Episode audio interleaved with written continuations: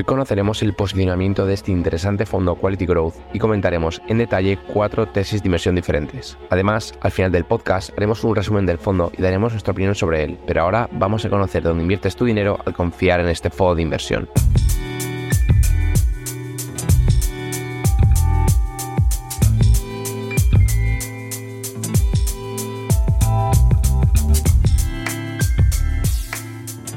Hoy tenemos con nosotros a Tassilo Sirlen, quien es CEO y director de análisis en Sirlen Investment Managers. Hola de nuevo, Tassilo. Hola Dani, ¿qué tal? Aquí todo bien. Bueno, pues con muchas ganas de que hoy nos cuentes, hoy nos vamos a centrar un poquito más en las tesis de inversión y la idea de, este podcast es entender o averiguar dónde inviertes tu dinero al invertir en el fondo Sirlen World Growth. Entonces, Tassilo, para comenzar me gustaría que nos contaras cómo está posicionado este fondo a nivel agregado y así tener pues, una foto general de la estrategia que además es quizá vuestra estrategia de referencia dentro de la gestora? Empezando desde arriba al todo, el, fondo siempre está posicionada, eh, posicionado exclusivamente en compañías quality growth. Esto igual es obvio, pero eh, yo creo que lo, que quiero un poco sacar aquí es que no, no somos un fondo con sesgo quality growth, con, que, que, tenemos un poco de todo, pero la mayoría es quality growth, sino que todas nuestras compañías son compañías quality growth eso en sí ya limita grandemente el, tipo de compañías en las que podemos invertir. Entonces hay muchos sectores que ya de antemano no podemos invertir, que, igual lo hablamos un poco más en, profundidad luego, pero y siempre nos lleva a, un número de sectores que, es bastante estable, que es eh, el sector tecnológico, el sector de la sanidad, el sector del consumo y los industriales. Esos son como nuestros cuatro sectores base. Dentro de esto, eh, últimamente hemos tenido, o ya desde, hace bastantes años, una ponderación relativamente alta hacia compañías tecnológicas y hacia compañías de sanidad. Y dentro de eso, geográficamente, una ponderación alta hacia compañías que cotizan en Estados Unidos. Luego, a la hora de mirar la compañía donde cotiza, para nosotros no es tan importante. Para nosotros lo que es importante es dónde se genera el beneficio y las ventas de cada compañía. Entonces, eh, tú puedes tener una compañía que cotiza en Estados Unidos, pero igual el 80% de sus ventas están generadas en, Europa. Entonces, lo importante no es dónde cotiza la compañía, sino dónde se genera el, beneficio. Mirado, así, más o menos el 40% de, las ventas de las compañías en las que estamos invertidos en Sun World Growth vienen de Estados Unidos, más o menos el 30% viene de Europa y más o menos el 30% viene de, mercados emergentes con un entre un 7 y un 10% viniendo de, China. Entonces, eh, en ese sentido, es un, es un fondo más global desde el punto de vista de dónde se generan las ventas subyacentes al punto de vista de, dónde cotiza la compañía. Y yo creo que eso es súper importante porque al final, dónde cotiza la compañía es, es, lo que mira la mayoría de la gente, pero tiene mucho menor impacto que uno, que uno pensaría sobre cómo evoluciona cómo evoluciona eh, la acción de una compañía. Em, desde el punto de vista de los sectores eh, de los sectores en los que invertimos, pues claramente al estar concentrados en cuatro sectores, pues a veces la gente lo ve como algo negativo o como algo poco diversificado. Pero para nosotros que una compañía esté definida como estar en un sector eh, no, no nos importa, lo que nos importa es la concentración del modelo de negocio de una compañía. Entonces, en teoría podríamos tener solo compañías tecnológicas con tal de que eh, los modelos de negocio de las compañías subyacentes estén lo, suficientemente diversificados. Por ejemplo, si tú coges las compañías en las que estamos invertidas, tienes como una compañía como, Microsoft, como Accenture, eh, como Dassault System, eh, como, como ANSYS, como eh, un SAP como un Viva Systems, que son compañías que al final tienen relativamente poco en común.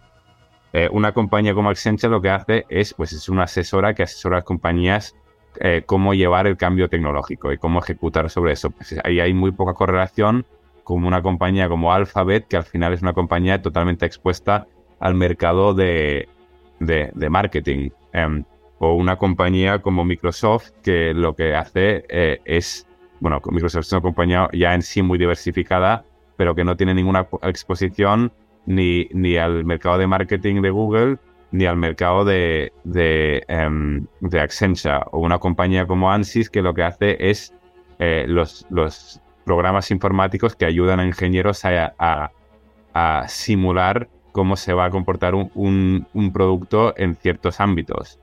O como viene a ser una compañía como Viva que hace el CRM de, eh, de la industria farmacéutica. Entonces, todas son compañías que están en un ámbito tech todas las compañías, cuando todo el mundo vende tech, pueden caer simultáneamente, pero a largo plazo lo que va a em, definir si una compañía lo hace bien o lo hace mal desde el punto de vista del flujo de caja que es capaz de, generar, pues entonces hay muy poca correlación entre todos estos negocios.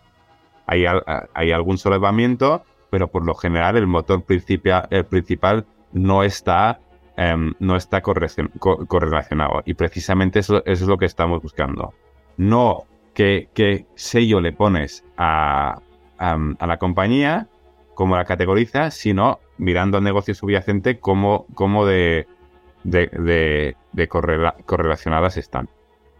Y lo mismo con los otros sectores. Entonces, es, un fondo que aunque parezca que esté muy concentrado en pocos sectores, la correlación entre los modelos de negocio de las compañías subyacentes es mucho menor al que uno se esperaría mirando un poco el sesgo de industrias que tiene el fondo.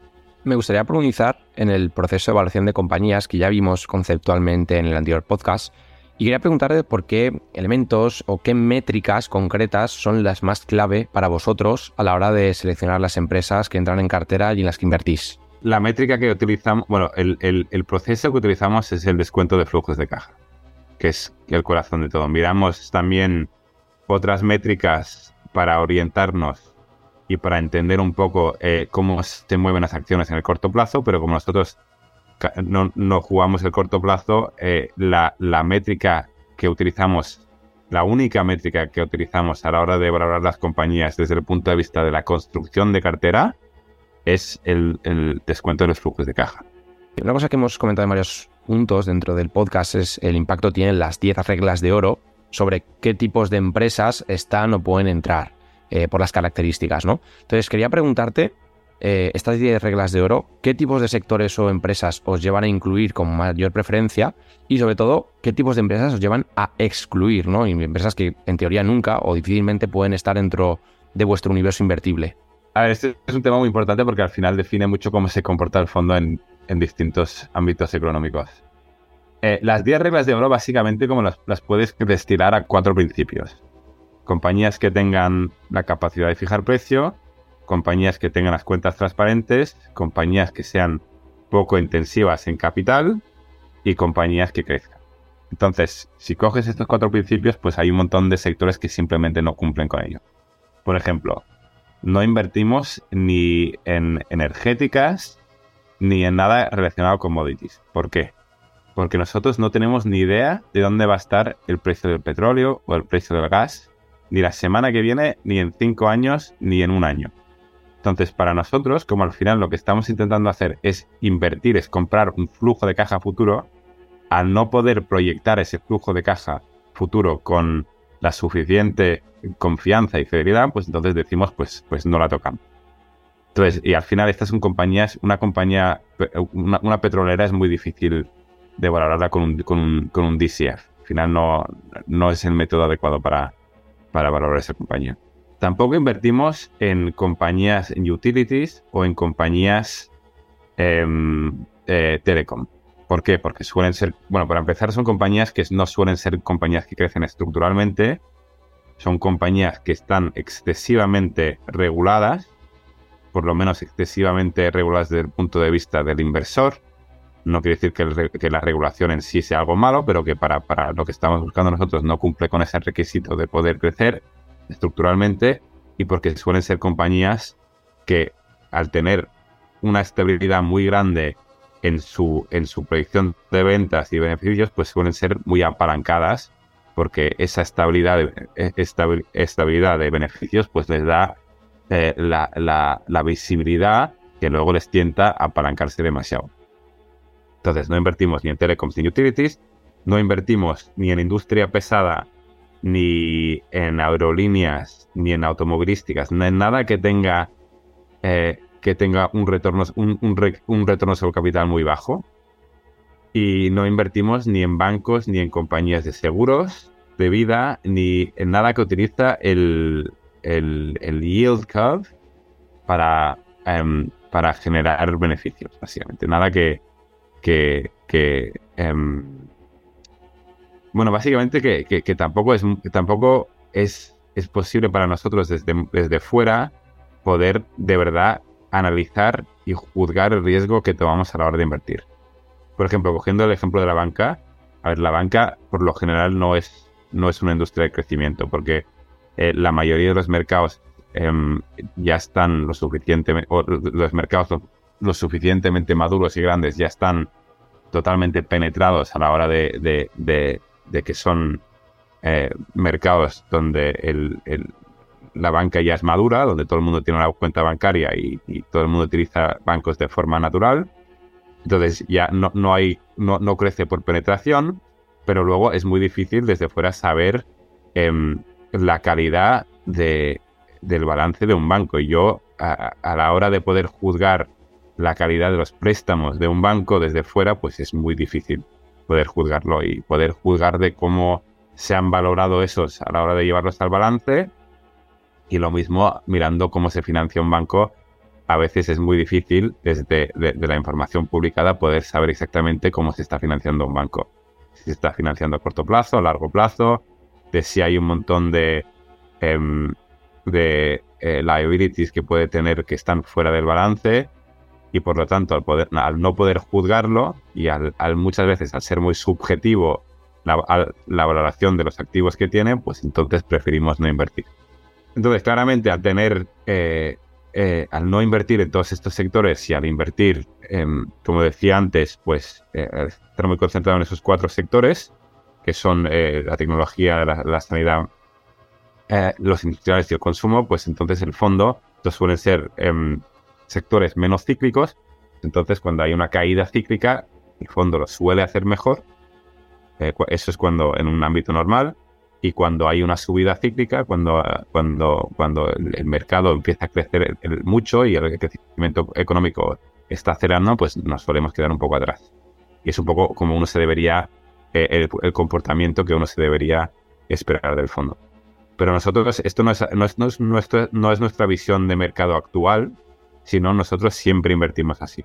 Y, va un poco a, la cuestión de cómo, de cómo vemos el macro y tal, pues entonces nosotros como no, no tenemos una visión macro y no intentamos eh, invertir a base de una visión macro, pues entonces si, si, si se acelera el crecimiento económico o hay una, una expectativa de de una aceleración del crecimiento económico, como, como vimos en, a principios del año 21, donde nos quedamos muy atrás cuando, cuando tuvimos la reapertura después del COVID em, y, todo el mundo esperaba que el crecimiento iba a ser menor y había esa, ese, esa, esa um, subida alta de las expectativas económicas, se veía que muchas compañías value y más cíclicas se corrían por delante, nosotros nos quedamos atrás y nosotros no cambiamos nada porque nosotros al final queremos ser un, producto consistente, claramente definido, y no vamos a hacer un pivot y a empezar a comprar compañías eh, de todos los sectores que, acabo de explicar, simplemente porque se haya cambiado el mercado,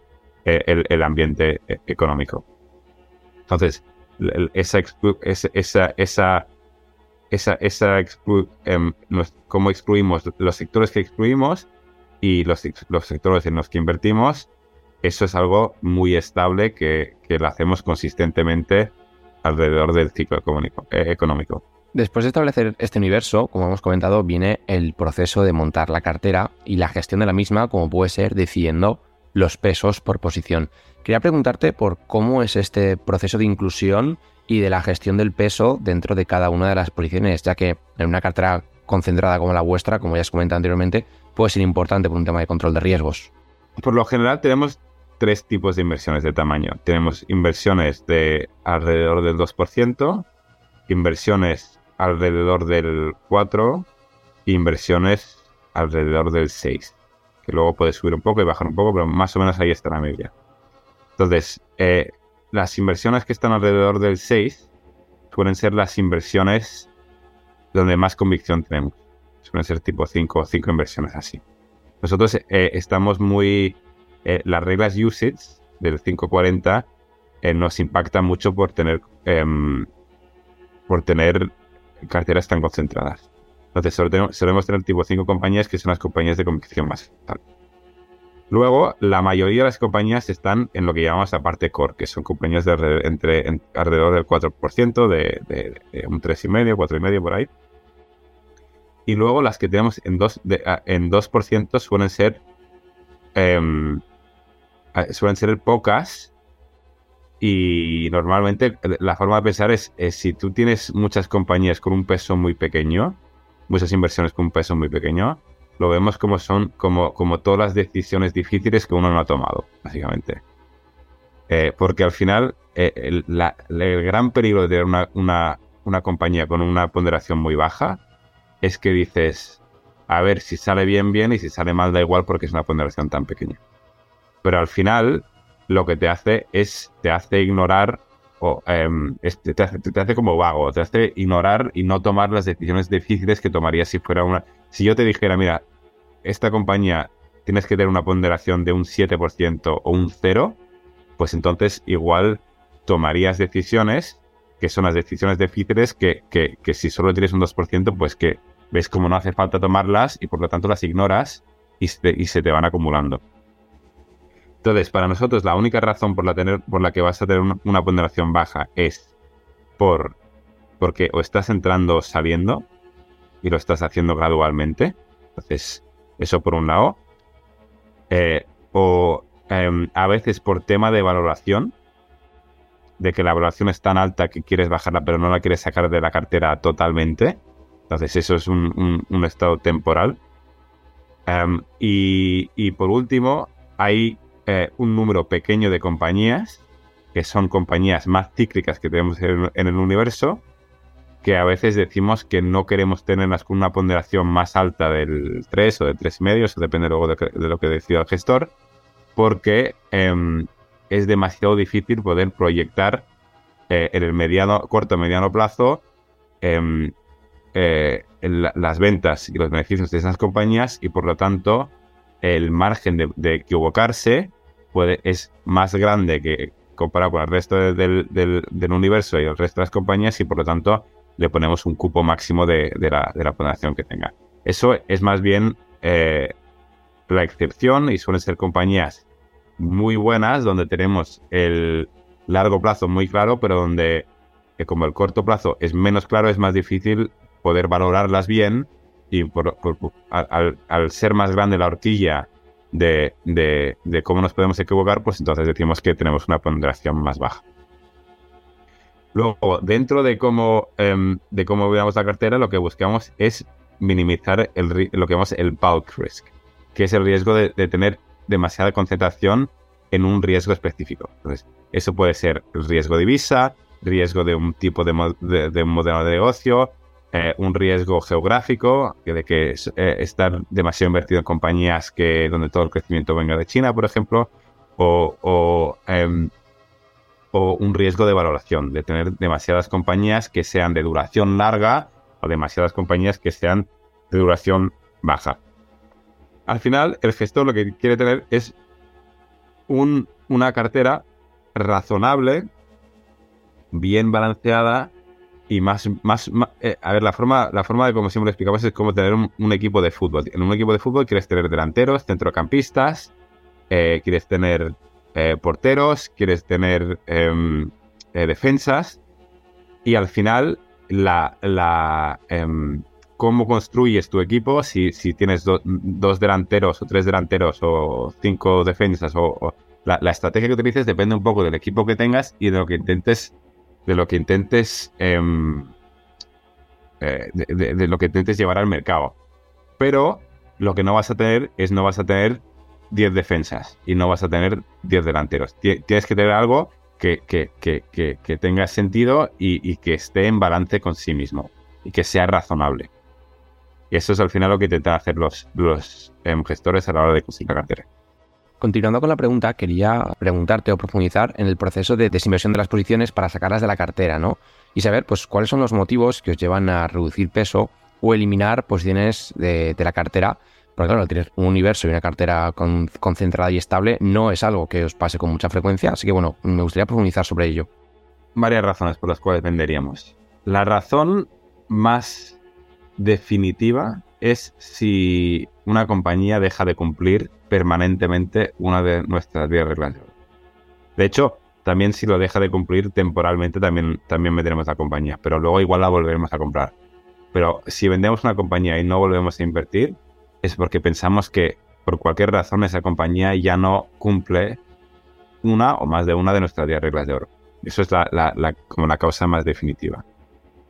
Luego, si una compañía deja temporalmente de cumplir una regla de oro, y la más típica ahí es, es cuando una compañía hace una adquisición y la deuda cruza la deuda neta evita de dos y medio, que es eh, una regla fija que tenemos, y si cruza eso, pues vendemos la compañía automáticamente, pero igual eh, esa adquisición es una adquisición que la vemos como algo bueno y, lo que, y luego lo que hacemos es esperamos a que la compañía se desapalanque y una vez desapalancada volvemos a invertir.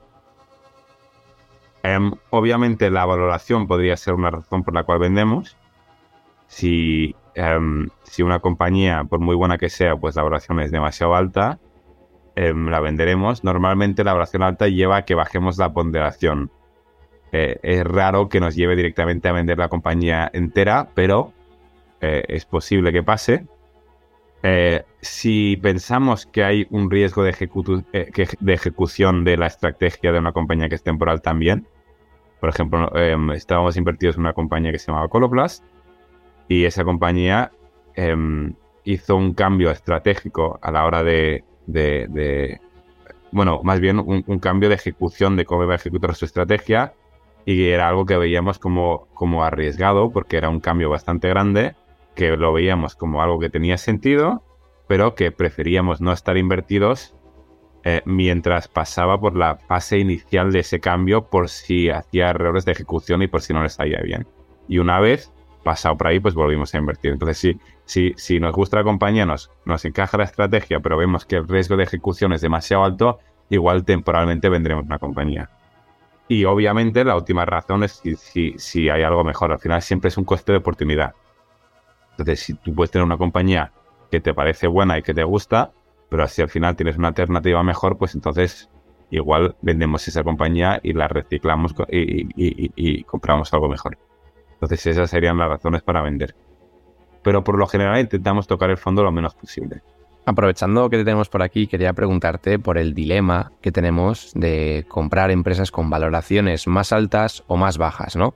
Aquí en España, digamos que es un debate muy importante el tema de los peres altos o peres bajos, los value investors, algo que han metido mucho en la cabeza de los inversores. Sí quería preguntarte cómo veis este dilema, ¿no? Como puede ser comprar peres bajos desde un punto de vista tradicional o valoraciones más superiores visto desde, desde este prisma, pero con un crecimiento superior o un modelo de negocio de más calidad que lo puedan llegar a justificar. ¿Cómo, cómo os posicionáis aquí y qué visión tenéis sobre esto? Este es un tema eh, muy amplio y, muy complicado y va un poco a lo que decíamos antes de por qué utilizamos el, DCF, el, el descuento de flujos de caja. Para nosotros el PER nos parece una medida mala que está empeorando. Y la razón por la cual es una medida mala es porque el PER lo que tiene en cuenta es el beneficio de una compañía y el precio que pagas por ese beneficio. Pero no tiene en cuenta, no te dice nada de la tasa de reinversión. Entonces, imagínate tú que te compras una compañía que te genera un, beneficio de 100 cada año. Y esa compañía está creciendo un 10%. Y tienes otra compañía que tiene un beneficio de 100 que también está creciendo un 10%. La primera compañía, para poder em, crecer un, 10% cada año, tiene que reinvertir su beneficio entero para poder crecer a un 10%, porque tiene un retorno sobre capital del, 10% y por lo tanto tiene que reinvertir su beneficio entero para poder eh, crecer de ese, modo. Entonces, si es típico, tienes una fábrica, te produce eso, tienes que, si, vas a vender más, tienes que construir otra fábrica y eso te cuesta dinero. En el segundo ejemplo, tienes la misma compañía, te está creciendo lo mismo, pero es una compañía que no tiene que reinvertir para crecer a un 10%. ¿Por qué? Porque es una compañía que, imagínate que es una compañía de software que tiene un programa informático que ya tiene toda la inversión hecha y que por cada venta nueva que hace no tiene que producir nada nuevo. esas dos compañías tienen el mismo beneficio, el mismo crecimiento, pero deberían tener un PER muy distinto. Porque una compañía tiene que reinvertir el, beneficio entero para poder crecer y otra compañía no tiene que reinvertir nada. Entonces, si tú harías un, un descuento de flujos de caja de las dos compañías, te saldría un PER muy distinto. La segunda compañía tendría un PER muy elevado. Entonces, el PER no tiene en cuenta la tasa de reinversión como métrica y la tasa de reinversión es muy importante para compañías con intangibles. Entonces, ¿a qué me refiero con intangibles? Si volvemos a los años 70, en los años 70 la mayoría de las compañías que eran compañías de crecimiento eran compañías que fabricaban algo. Entonces tú sabías que si ibas a, vender más, pues entonces tenías que em, invertir en tu eh, en, tu, eh, en, tu, en tus fábricas y tenías que invertir, tenías que construir edificios nuevos y maquinaria nueva y eso estaba bastante claro. Pero la economía, tanto estadounidense como la compañía, eh, como la economía en la mayoría de los países del oeste, son compañías que cada vez se han movido más a compañías de servicios. Y lo que tienen en común compañías de servicios es que compañías de servicios son compañías que se basan más en intangibles, cosas como marcas, cosas como la investigación en desarrollo, que tienen un perfil muy distinto. Eh, en el sentido de que si tú tienes una medicina que la estás vendiendo al mercado, eh, la parte más cara de la medicina no es eh, la fabricación de la medicina en sí, porque una medicina que funciona bien tiene un margen bruto del 90%, ponte, sino es el coste de llevar esa medicina, de, la investigación y del desarrollo y de llevarla, de, la aprobación de la medicina en sí. Entonces, si tú vendes más, eh, el, margen eh, marginal que tienes sobre cada venta nueva es enorme. Lo mismo con compañías de programas de informáticos. Lo mismo con, compañías de marca.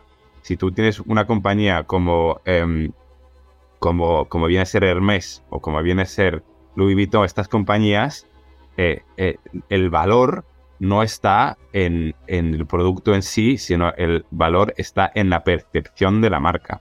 Lo mismo que como L'Oreal. Si tú, si tú miras L'Oreal, eh, L'Oreal em, cuando hacen sus anuncios hablan mucho de, de, las moléculas nuevas que tienen y de, la, de la investigación, el desarrollo que tienen, pero la investigación y el desarrollo es un 3% más o menos de sus costes y el marketing es un 20% más o menos de sus costes. Entonces eso ya te dice de dónde viene el valor. Es, son compañías donde el valor viene de intangibles y los intangibles tienen ese apalancamiento operativo que automáticamente eh, eh, quieren decir que, una compañía de, de, crecimiento con más apalancamiento operativo y con, y con menos necesidad de invertir en capital tiene que tener un PER más alto. Entonces, el PER solo lo puedes utilizar para comparar dos compañías que son muy similares. Lo mismo con el price to book. El price to book, que es una medida que, de que em, inversores value les gusta mucho, pues si, si tú tienes un producto, coge otra vez una compañía informática, una, una compañía de software no capitaliza casi nada, nada al balance. Entonces, porque todo le pasa por la cuenta de pérdidas y ganancias. Entonces, al pasar todo por la cuenta de pérdidas y ganancias, em, lo, que pasa es que el balance no va creciendo a medida que va creciendo la cuenta de pérdidas y ganancias de una compañía. Y al pasar eso, al no capitalizar sus costes, como lo haría una compañía que tiene una fábrica y construye una fábrica nueva, lo que te pasa es que el price to book, a medida que va creciendo la compañía, sus ventas y sus beneficios, va a seguir subiendo y subiendo y subiendo. Es una métrica que simplemente no funciona como métrica de valoración para ese tipo de compañía. Entonces, yo creo que lo que ha pasado un poco es que gran parte de la literatura de la inversión value viene de épocas donde la típica inversión era inversión en compañías industriales. Todo el, desde el Security Analysis de Graham Dodd, de, em, Graham y Dodd, eh, de, a, gran parte de, lo que escribía Warren Buffett em, antes de volverse más un, inversor quality, era precisamente, em, pues eran métricas y formas de pensar muy guiadas hacia invertir en compañías que, tienen activos físicos en los que uno tiene que invertir. Y, hay, hay, una gran obsesión en el mundo value con, eh, con, con, con, esos gurús, que eran gente que, que, a los que todos debemos mucho porque son gente que empezaron a profesionalizar la forma de, hacer un análisis de, de, compañías y de valorar las cosas, pero que simplemente uno no puede aplicar eh, la misma forma de pensar en un ámbito muy, muy distinto. Al final, para mí, la diferencia entre lo que es un inversor value y un inversor growth es que un inversor growth lo que dice es, yo creo que el futuro va a ser mejor a lo que se espera el mercado. El mercado ya se está esperando algo bueno de esta compañía, pero yo creo que va a ser todavía mejor. Y el inversor value puro es alguien que dice, yo me compro esta compañía porque creo que, lo que, va, que, que, las malas expectativas que el mercado tiene en esta compañía no se van a, no se van a cumplir. Entonces, lo, tanto el inversor growth como el inversor value están intentando comprar algo barato. Creen, a menos que seas un inversor momentum, lo que cada inversor está comprando algo que ellos consideren barato. La compañía Growth va a tener un PER más alto, la compañía Value va a tener un PER más, bajo. No quiere decir que por lo tanto una compañía sea cara y otra compañía sea barata. Es mucho más complicado que eso y, para entenderlo bien tienes que entender la compañía bien, tienes que entender eh, el, sistema contable bien y cómo se contabiliza cada parte de la, parte de las, em, eh, la cuenta de pérdidas y ganancias bien y tienes que saber cómo, qué, métrica aplicar en qué momento. Es algo bastante complejo al final y no es tan simplista como simplemente decir yo voy a coger eh, el, 25% del mercado con el PER más bajo y voy a asumir que todas esas son compañías value. Me parece una forma muy vaga de pensar. No, no estoy diciendo que la forma de invertir value sea una forma mala de invertir.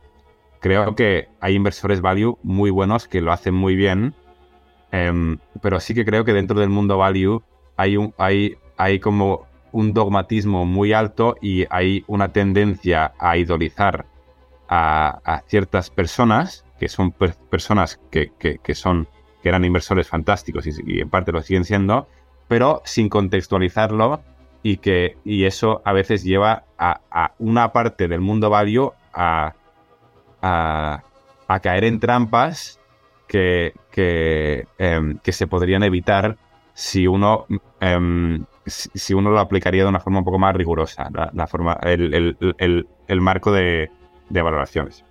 Me parece muy interesante todo lo que has comentado. Desde luego podríamos estar dos horas debatiendo este tema. Ya sabes que aquí, por la influencia value que tenemos en España, nos, gusta mucho o históricamente gusta mucho, así que muy interesantes tus reflexiones. Y antes de pasar a la siguiente sección y hablar de tesis de inversión en concreto, que seguro que nos sirven para entender mejor eh, todas estas ideas, me gustaría que nos dijeras qué tres métricas agregadas de la cartera destacarías, ¿no? Destacarías de este fondo. Las tres métricas más importantes para nosotros son el, crecimiento orgánico de las compañías, el margen y dentro del margen el margen bruto y el retorno sobre el capital. Entonces, ahora mismo no digo nada de la valoración, que claramente es importante también porque me has dicho las tres más importantes y al final la valoración es algo muy complicado. Pero si me, si me, si me dices tienes que tener tres, la valoración no caería dentro porque, porque, porque esas tres, el, crecimiento orgánico, el, el, margen y el retorno sobre capital son las más importantes. El margen bruto, por ejemplo, te dice eh, más o menos si una compañía tiene la capacidad de fijar precios, que es súper importante. El retorno de capital es lo más importante de todo porque es ahí donde se genera el valor. Eh, el crecimiento de ventas orgánico te dice un poco de la calidad del negocio, eh, de, poder, em, de poder generar ventas por, su, eh, de, generar crecimiento por su propia cuenta y sin tener que recurrir a, adquisiciones. Entonces, como al final para nosotros el lado fundamental a largo plazo es el que va a regir, y como pensamos muy a largo plazo, pues te doy tres métricas de fundamentales, sabiendo perfectamente que todo el mundo nos diría que eh, la gente de Cyber no mira valoraciones y la valoración les da igual, que absolutamente no es el caso. La valoración es súper importante y todo tiene su precio. Pero como me dices las tres más importantes, pues ahí tienes esas tres. La cuarta sería sin duda la valoración entonces, o habría otra que pondrías delante. La cuarta, sí, la cuarta sería la valoración. Pero la valoración es muy, muy difícil. Es, es eh, eh, eh, la valoración es un arte y, es algo matemático al final, pero si la, la calidad de la evaluación viene dada de la calidad de los números que tienes. Y al final tú estás juzgando si una compañía va a crecer X o Y. Entonces, la calidad de los números no es la misma en todas las compañías y es algo muy subjetivo y por lo tanto la, la evaluación se vuelve un poco un arte. Y no es algo, como hoy en día a la hora de invertir, pues la estadística es, es como súper importante y yo creo que en, en, en, la sociedad en general eh, la matemática es algo que la gente no aprecia lo suficiente. Y en el mundo de la inversión, todo el mundo se ha obsesionado con la estadística y llevan la estadística más allá de, lo, de, de, la, la, función que podría tener, en, que, que e, es, es, desproporcional y por lo tanto la evaluación es algo matemático, pero que también tiene, tiene mucho arte y es muy subjetivo al final.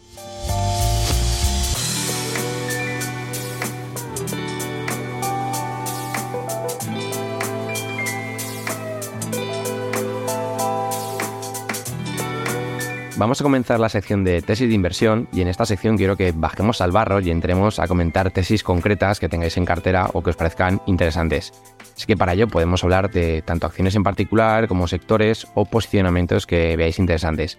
Así que, Tásilo, vamos con ello. ¿Qué tesis de inversión tienes preparadas para nosotros? Eh, me he preparado cuatro y he elegido compañías menos conocidas. Entonces, estas compañías no son necesariamente las, más grandes ni las donde tenemos el, más alto grado de convicción, sino era simplemente para hacer algo un poco más interesante. Entonces no, quería hablar de, las, las Microsoft, ni de las Adobes, ni los Googles, ni los Novo Nordisk, que son compañías más conocidas, y meterme un poco más en compañías que igual la gente conoce un poco menos. Entonces, un par de cosas. Y también me he elegido una compañía de cada sector que tenemos. Entonces, me, he elegido una compañía eh, del sector tecnológico, una compañía de, de, sanidad, una compañía de consumo y una compañía de, las industriales. Entonces, un par de cosas que iba a comentar antes. Em, eh, hablando de tesis de inversión en poco tiempo, lo que requiere es generalizar muchísimo. Entonces, voy a generalizar mucho en parte lo que voy a decir es un poco incorrecto, simplemente para, para transmitir la idea mejor. El, pues si, profundizas más en las compañías se vuelve más complicado. Y no voy a hablar de valoraciones de las compañías ni de si está bien comprarlas o venderlas, porque obviamente estas son compañías en las que estamos invertidos y por lo tanto no voy a dar ninguna indicación de si es buen momento de comprarlas o venderlas. Y simplemente me voy a centrar en eh, la calidad del modelo de negocio de cada compañía. Entonces, las cuatro compañías que me he elegido son Viva Systems, en el lado tecnológico, Hermes, de compañías de consumo, Metro de Toledo, de compañías industriales, y West Pharmaceuticals, de las compañías de sanidad, que es una compañía que hemos, que hemos hablado bastante en nuestros webcasts y que, y que voy a explicar otra vez más. Entonces, voy a empezar un poco con, con West Pharmaceuticals. Y un poco para entender cómo invertimos en el sector de sanidad es un poco, es importante un poco explicar cómo vemos el sector de sanidad. Entonces, el sector de sanidad es un sector que en sí es un sector de crecimiento a consecuencia del envejecimiento de la población que vemos en, en los países desarrollados. La mayoría del beneficio se genera en Estados Unidos. Y eso viene porque, Estados Unidos es un país, eh, diría, menos regulado que, en Europa y, donde por lo tanto las, compañías han tenido mucho más capacidad de, fijar precio en el pasado y por lo tanto han generado mucho más eh, valor desde el punto de vista de beneficios. Entonces esto es un tema eh, políticamente muy actual donde en, Europa muchas veces estamos, miramos a Estados Unidos y nos parece una barbaridad lo que hacen ahí, lo caro que es el sistema de sanidad en Estados Unidos, pero al final en Europa y el resto del mundo se beneficia, se beneficia enormemente del alto coste de la sanidad de la sanidad en Estados Unidos porque es lo que al final financia toda la investigación en desarrollo. Pero lo que sí que viene es que eh, Estados Unidos es un mercado súper importante. Y dentro de, em, dentro de, de, Estados Unidos, eh, la, el envejecimiento de la población quiere decir que en los próximos 10 a 20 años el coste de la sanidad va a subir significativamente. Más de lo que se puede permitir en país, en teoría. Y eso la verdad es que, que en Europa es el, ámbito es muy similar. ¿Eso qué quiere decir? Pues que dentro de, de, que por un lado hay un, motor de crecimiento estructural, pero por otro lado ese motor de crecimiento va a causar ciertos problemas eh, en, términos de cómo, se, de, cómo se va a financiar. Entonces, lo que buscamos nosotros son compañías que sean, o por un lado, parte de la solución y no parte del problema, es decir, que ayuden a bajar el coste de, un servicio dentro de la, de la sanidad pública, por ejemplo, o que el coste de lo que esté proporcionando sea increíblemente bajo. Entonces, históricamente las compañías farmacéuticas em, crecían a base de, simplemente subir los precios todo el rato. Eso ya no lo vemos como algo sostenible. Entonces, eh, eh, tenemos muy poca exposición al sector farmacéutico, pero tenemos una compañía en el sector farmacéutico, pero sí que tenemos exposición al crecimiento de la necesidad de cada vez tener, em, necesitar más medicinas a través de West Pharmaceutical. Entonces, West Pharmaceutical, ¿qué es lo que hace? Pues hace los tapones de goma, los frascos y, los frascos que se utilizan para las jeringuillas em, que se utilizan para administrar eh, medicinas, como viene a ser la insulina y como viene a ser gran parte de las, em, de, las eh, medicinas biológicas. Entonces, no solo cada vez hay más necesidad eh, eh, porque hay más enfermedad en los países ricos a causa del envejecimiento de la población, sino que dentro de lo que son las, eh, medicinas vemos un movimiento claro de medicinas de molécula pequeña a medicinas de molécula grande. Entonces, ¿cuál es la diferencia? Una medicina de molécula pequeña o de molécula simple es algo como una aspirina, que es, simplemente que, que, que, se fabrica a base de un proceso químico industrial.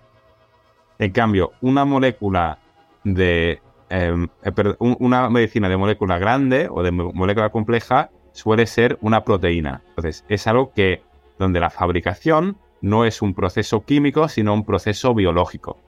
Tú coges una bacteria, le cambias el DNA, eh, le das de comer a la bacteria y el excremento es una proteína y esa proteína es algo que, es algo que se utiliza, como viene a ser la, insulina, por ejemplo, em, y que se, que se utiliza como medicina. Y esa, es un proceso biológico, es donde están todas las compañías biotech. Em, y eh, es un proceso que suele eh, requerir que la medicina se inyecte y que no se puede tomar simplemente a base oral. ¿Por qué? Porque estas proteínas son más delicadas y si, y si y las tomas de forma oral, ahora aquí estoy generalizando mucho, eh, el, eh, tu, metabolismo y tu estómago la destrozarán antes de que el cuerpo la incorpore. Y por eso es importante incorporarla directamente al cuerpo a través de inyectables. Entonces, las compañías biológicas, eh, las medicinas biológicas cada vez están tomando más cuota de mercado porque son medicinas muy efectivas, pero requieren que se inyecten cada vez más. Entonces hay un crecimiento estructural hacia los inyectables y en los inyectables, pues los tapones de goma y los frascos los hace mayoritariamente West Pharmaceuticals, que tiene una cuota de mercado, de mercado enorme. ¿Por qué? Porque al final son de largo el estándar o el estándar oro de la industria y si tú eres una compañía farmacéutica y traes una, em, eh, una, medicina al mercado y te cuesta de media 2.000 millones llevar una medicina al mercado solo en Estados Unidos, entonces lo que quieres es minimizar el riesgo de que algo vaya mal. Y el sistema de administración, como viene a ser la, jeringuilla, el frasco y los tapones de goma, son un, coste muy, muy, muy, muy pequeño de, em, de, de, la producción de la medicina en sí, alrededor de un por ciento. Entonces, tienes una asimetría muy grande entre el peligro que corre eh, una farmacéutica, entre el peligro que, que correría una farmacéutica en ir con otra compañía que no sea Metler, como Metler tiene una cuota de mercado tan grande, eh, y, como es el estándar oro de todo, pues y como cuesta tan poco, no tiene ningún sentido arriesgarse cogiendo un proveedor muchísimo más pequeño que te sube el riesgo de tener un problema em, con, el, con el sistema de administración de la medicina, eh, em, porque eh, lo que te ahorras es tan, es tan pequeño. Una compañía, como decía antes, si coges una compañía como Novo Nordisk, que es el, mayor productor, el productor de, insulina, pues tiene un margen bruto del 90% o más del 90%. Entonces, el coste de producir eh, la medicina es menos de un 10% y un 1% de ese 10% es la contribución de West, pues no tiene ningún sentido intentar ahorrar ahí. Entonces, Metla lo que tiene es una capacidad enorme de fijar el precio y además, si em, una vez aprobada una medicina, el sistema de administración se aprueba al mismo tiempo, entonces si cambias el sistema de administración, también eh, tienes que volver a reaprobar gran parte de, esa medicina. Y eso sería increíblemente caro y no tiene sentido hacer eso para lo que te ahorras. Entonces, Meta lo que tiene es, es un motor de crecimiento muy claro a través del movimiento hacia las inyectables y al mismo tiempo ventas recurrentes enormes y una posición en el mercado increíblemente estable. Entonces, para nosotros es una compañía eh, fantástica, es una compañía que a veces puede ser muy cara y que ahí eh, saber cuándo el, posicionamiento y cuándo comprarla y cuándo, cuándo venderla es, es, muy importante, pero es una compañía que mirando los fundamentales de la compañía es absolutamente una compañía quality growth que nos da la capacidad de invertir en, un sector eh, de crecimiento alto sin, sin, y, al mismo tiempo protegernos del peligro de, em, de, que viene dado al gran coste y al gran peso que va a tener el, el, incremento de, de, la demanda de la sanidad en, en la economía general. Entonces, esto es West Pharmaceuticals. Eh, la segunda compañía que voy a discutir un poco es una compañía eh, muy interesante simplemente del modelo de negocio que es Hermes. Entonces, Hermes es una compañía que seguro que la conoceréis todos, eh, que es una compañía de lujo, que sobre todo lo que hace, o la parte más grande, es hacer bolsos de cuero increíblemente caros. Entonces, lo interesante de una compañía de lujo es que una compañía de lujo es como una compañía normal puesta patas arriba. Toda la lógica de qué es lo que tienes que hacer en una compañía normal no aplica en una compañía de lujo. Si tú tienes una compañía normal y tienes un producto que se vende bien, lo lógico es de, em, fabricar más de ese producto y venderlo más. En una compañía de lujo es al revés. Una compañía de lujo, si tú tienes un producto que se vende muy bien, lo que intentas hacer es restringir la oferta de ese producto, es no producirlo más casi. ¿Por qué? Porque al final un producto de lujo es un producto de lujo porque es un producto de escasez. Y es precisamente esa escasez que le permite a, la compañía de lujo de, cobrar tanto por, sus productos. Entonces, un, un, bolso de Hermes puede valer hasta 40.000 euros. Es una locura. Entonces, ¿por qué es tan, tan difícil de, de evaluar una compañía así? Porque es una compañía que de antemano, una compañía de lujo bien llevada, que tiene, em, que tiene, eh, eh, que tiene una marca muy fuerte que le proporciona eh, o que le da la capacidad de cobrar tanto por sus productos, pues siempre está en un imbalance estructural entre la oferta y la demanda. Siempre tiene que haber mucha más demanda que oferta. Y eso quiere decir que en teoría en cualquier momento esa compañía podría subir sus ventas y subir sus flujos de caja simplemente eh, dándole al mercado lo que quiere. Entonces, irónicamente, cuando una compañía de lujo crece mucho o crece demasiado sus ventas y, no a base de precios, sino a base de volumen, eso es una señal mala porque lo que está haciendo una compañía es que esa compañía de lujo es que está igual dándole demasiada oferta a la demanda y por lo tanto matando la, demanda futura. Y por eso siempre decimos que, en nuestra opinión, solo hay dos compañías de lujo en el mundo grandes, que son Hermès y, y, y Chanel. ¿Por qué? Porque las demás compañías lo que están haciendo están creciendo a base de satisfacer la demanda con el gran eh, satisfacer de demanda. ¿Y eso cómo se ve? Pues lo miras en el número de tiendas que tiene, eh, que tiene cada compañía.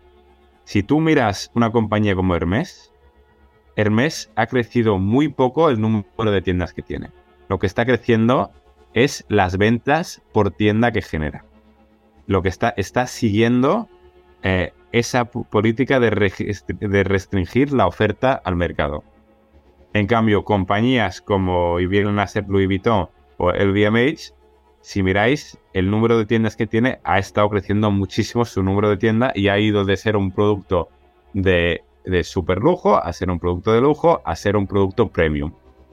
Y a lo largo del tiempo lo que está, lo que, lo que, lo que está haciendo eso es que está erosionando un poco el valor de esa marca. Y todos conocemos marcas que solían ser marcas de lujo que ahora mismo se venden eh, en, todos, en todos los sitios, donde, donde eh, ese valor de la marca pues, pues se ha destrozado. Y la, la ironía es que normalmente estas compañías, cuando empiezan a, a matar su propia marca satisfaciendo la, la, demanda, dando más oferta, lo que suele pasar es que suben sus ventas orgánicas, suben eh, los flujos de caja y también suele subir la, la, valoración al mismo tiempo de esas compañías. Entonces, eso es algo que se tiene que tener muy en cuenta a la hora de analizar estas compañías, de asegurarse de que este no es el caso y son compañías que son muy difíciles de valorar porque en teoría, em, en teoría eh, siempre podrían generar mucho más flujo de caja del que están generando y es difícil juzgar exactamente cuál es el crecimiento perfecto para una compañía así. Y por eso he elegido un poco Hermes que es una compañía donde la gente pregunta mucho, que tiene una valoración muy alta, que de, verdad la tiene, y que es una compañía eh, muy difícil de, poder jugar bien, pero que lo vemos que por lo menos desde quitando el punto de vista de la valoración y de cuándo invertir y cuándo no, es una compañía increíblemente bien llevada y una compañía que absolutamente la vemos como una compañía esportiva. Vale, pasando de ahí al, em, al sector industrial, la compañía que hemos elegido es una compañía que se llama Metla Toledo. Entonces, Metla Toledo es una compañía que hace básculas micrométricas. Entonces, las básculas micrométricas, em, bueno, las básculas que, hacen eh, se utilizan sobre todo en dos ámbitos. Por un lado, en el ámbito industrial, dentro de fábricas, dentro de almacenes, y por otro lado, en laboratorio. Y no solo hace las básculas, sino también hace em, los sistemas informáticos que están integrados con las básculas. Para ayudar em, eh, con los sistemas de inspección y también porque cada vez eh, los em, en la, forma en que se llevan los laboratorios cada vez eh, se llevan de una forma más sofisticada y más digitalizada es muy importante poder incorporar, por un lado, la maquinaria que tienes en, un laboratorio con el sistema, el, programa, em, el programa informático que lo gestione todo. Entonces, Toledo eh, es en muchos sentidos muy similar a lo que estaba contando de West Pharmaceuticals, en el sentido de que es un producto que tiene una cuota de mercado muy alta en el ámbito en el que opera, es el estándar de oro. Em, las básculas que vende, eh, sobre todo laboratorios, son una, una, parte muy baja del presupuesto de un, laboratorio. Para los que llevan los laboratorios es increíblemente importante que eh, la, la fidelidad de las medidas que tomen sea absoluta. ¿Por qué? Porque si tú haces un estudio, luego lo que quieres es que sea replicable. Y eso es importante para, em, para, la, para Metal en dos formas. Primero, porque al ser el estándar de oro es muy probable que otros laboratorios tengan eh, eh, las mismas básculas y sobre todo porque van a tener el mismo sistema informático que lo integra con eh, su sistema general de, que, lleva la, investigación y desarrollo de ese, de, ese em, laboratorio. Y esa integración hace que sea un producto que es el producto que automáticamente compran eh, los laboratorios cuando empiezan a montar un laboratorio nuevo o cuando tienen que reemplazar sus másculas antiguas. Entonces tiene ventas recurrentes muy altas, es una compañía increíblemente estable y una compañía que se está eh, beneficiando en gran parte del crecimiento de laboratorios, sobre todo en mercados emergentes, pero también de la, de la digitalización de esos laboratorios y de la subida eh, o el incremento en el control de calidad tanto en los laboratorios en sí como en los sistemas industriales. Entonces, dentro de una fábrica y tú igual tienes que hacer medidas em, a lo largo de la cadena de suministros o a lo largo de la cadena de producción y también hacen tanto los productos como el, el, software para llevar eso. Entonces es una compañía que es de las mejor llevadas que tenemos en el universo, es una compañía increíblemente bien llevada, una compañía en muchos sentidos que crece mucho menos y mucho más estable, que también es una compañía que cotiza, em, eh, eh, que es muy cara y que hay que saber cuándo, cuándo invertir en ella y cuándo no y cómo llevarla, pero que en sí es una compañía que es un componente eh, crítico para sus clientes de muy poco coste, con altísima tasa de mercado y un buen motor de crecimiento detrás. Entonces, la última eh, compañía que he elegido es Viva, Systems. Viva Systems es una compañía tecnológica y es igual a compañía de crecimiento más alto que tenemos en el universo. Y es una compañía que lo que hace es eh, una que hace el, el, CRM para la industria farmacéutica. Entonces, eh, un CRM, ¿qué es? Pues un CRM es un programa informático que, se utiliza para integrar y para gestionar tanto las ventas como el marketing, como la atención de cliente en, un sector. Entonces la compañía que domina este mercado es Salesforce, que es una compañía que seguro que muchos la conoceréis, pero eh, precisamente en el ámbito, em, en el ámbito farmacéutico, eh, Salesforce tiene muy poca presencia y Viva Systems es la compañía que totalmente domina este mercado. Y es una compañía muy interesante, con una cultura extraordinaria, porque es una compañía que eh, está obsesionada con aportarle valor al cliente. Entonces, siempre parte del cliente y construye los productos desde el cliente hacia afuera, que es algo que, parece obvio y que lo dice todo el mundo, pero que al final muy poca gente lo hace. La mayoría de las empresas em, eh, traen un producto al mercado y luego intentan llevar ese producto a la clientela y no al revés. Entonces, esta compañía, em, el producto que tiene es un producto increíblemente importante para las compañías farmacéuticas. Eh, igual que todos los CRMs, es un coste bajo para una empresa, pero una vez integrado, tienes a todo tu equipo de ventas y de servicios de clientes entrenado para utilizar esa compañía y tienes toda la información agregada en ese sistema. Entonces, una vez integrado, es muy difícil sacarlo. Es decir, tiene ventas recurrentes increíblemente, increíblemente em, altos, que es precisamente lo que buscamos.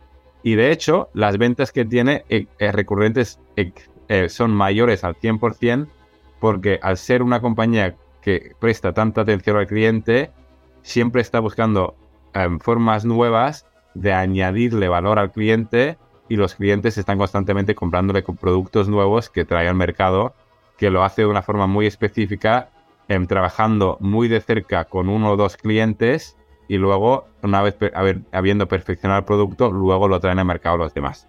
Entonces, ¿por qué es una compañía de crecimiento? Pues es una compañía que, se nutre de ese eh, crecimiento de la industria farmacéutica, sobre todo de, de la industria biotech, donde es una ventaja para nosotros porque nos da exposición a ese mercado sin tener que invertir directamente en la industria biotech, que es una industria em, de alto riesgo, eh, de, crecimiento alto, pero de alto riesgo, donde, donde, que no encaja con nuestra forma de invertir, pues lo podemos hacer pues dando un paso atrás y, y teniendo exposición a través de un proveedor a esa industria en vez de ir directamente a la industria.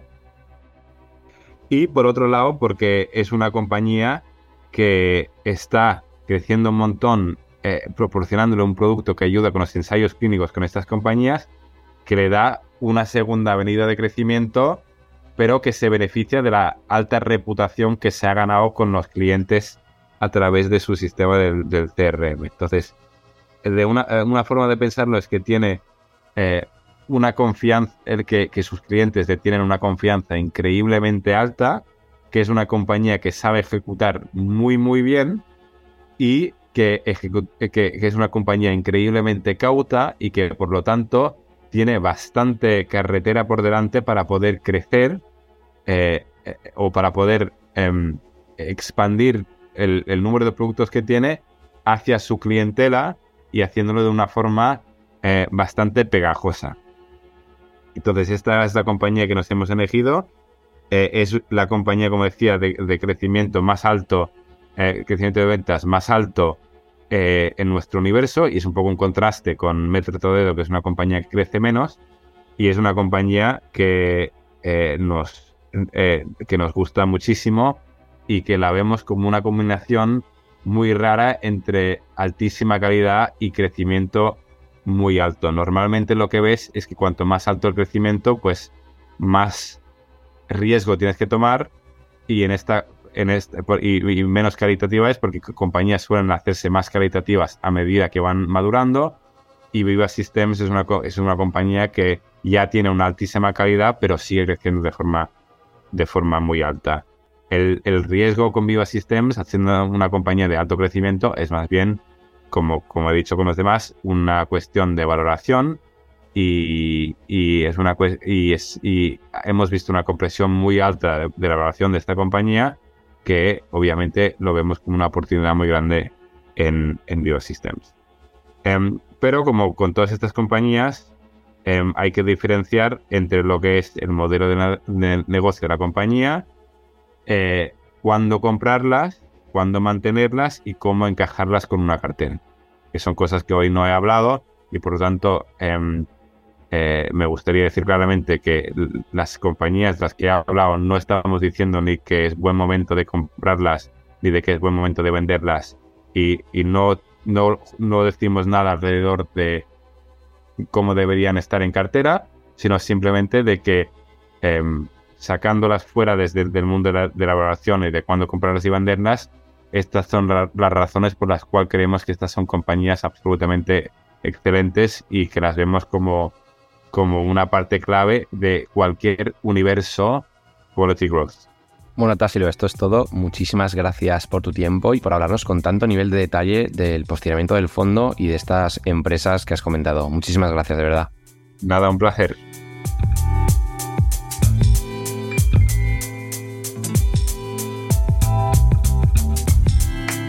Después de estos dos podcasts ya conocemos en profundidad a la gestora Sirlen y específicamente a su fondo global. Como resumen, se trata de un fondo de renta variable global con un marcado estilo Quality Growth, gestionado por una entidad independiente de origen familiar y con alta alineación de intereses con los inversores. Su estilo de inversión parte de una obsesión absoluta por encontrar las mejores empresas de calidad y de crecimiento, algo que queda claro al escuchar sus 10 reglas de oro con las que filtran el mercado hasta llegar a un reducido universo de únicamente 70 empresas invertibles. Desde ahí inician un profundo proceso de análisis fundamental, caso por caso, para finalmente decidir qué empresas entran en cartera, siendo un selecto grupo de unas 20-25 empresas. Esta marcada filosofía les ha llevado a ser una estrategia realmente rentable, con un 13% de rendimiento anualizado a 10 años y sacando más de un 3% anual al todopoderoso MSCI World desde su lanzamiento en 1996. En definitiva, confiar en Seirlen es hacer una gestión independiente, familiar y con una forma muy definida de hacer las cosas. Es invertir en posiblemente la gestora Quality Growth más pura del mercado y que está creando escuela gracias a sus éxitos y su enfoque tan interesante de invertir. Esta forma tan eficaz de seleccionar empresas de calidad y de crecimiento les convierte en una gran opción para quienes quieran invertir en las mejores empresas del mundo a largo plazo. Si quieres conocer más fondos de inversión, sus estrategias y tesis de inversión en sus carteras, te recomiendo suscribirte al podcast para no perderte los próximos episodios. Antes de acabar, queremos recordarte que nada de lo comentado aquí es una recomendación directa de inversión. Por favor, haz siempre los deberes antes de invertir en un fondo de inversión, investigándolo en profundidad. Solo así podrás saber si te encaja en tus necesidades. Espero haberte ayudado y nos vemos en el próximo podcast.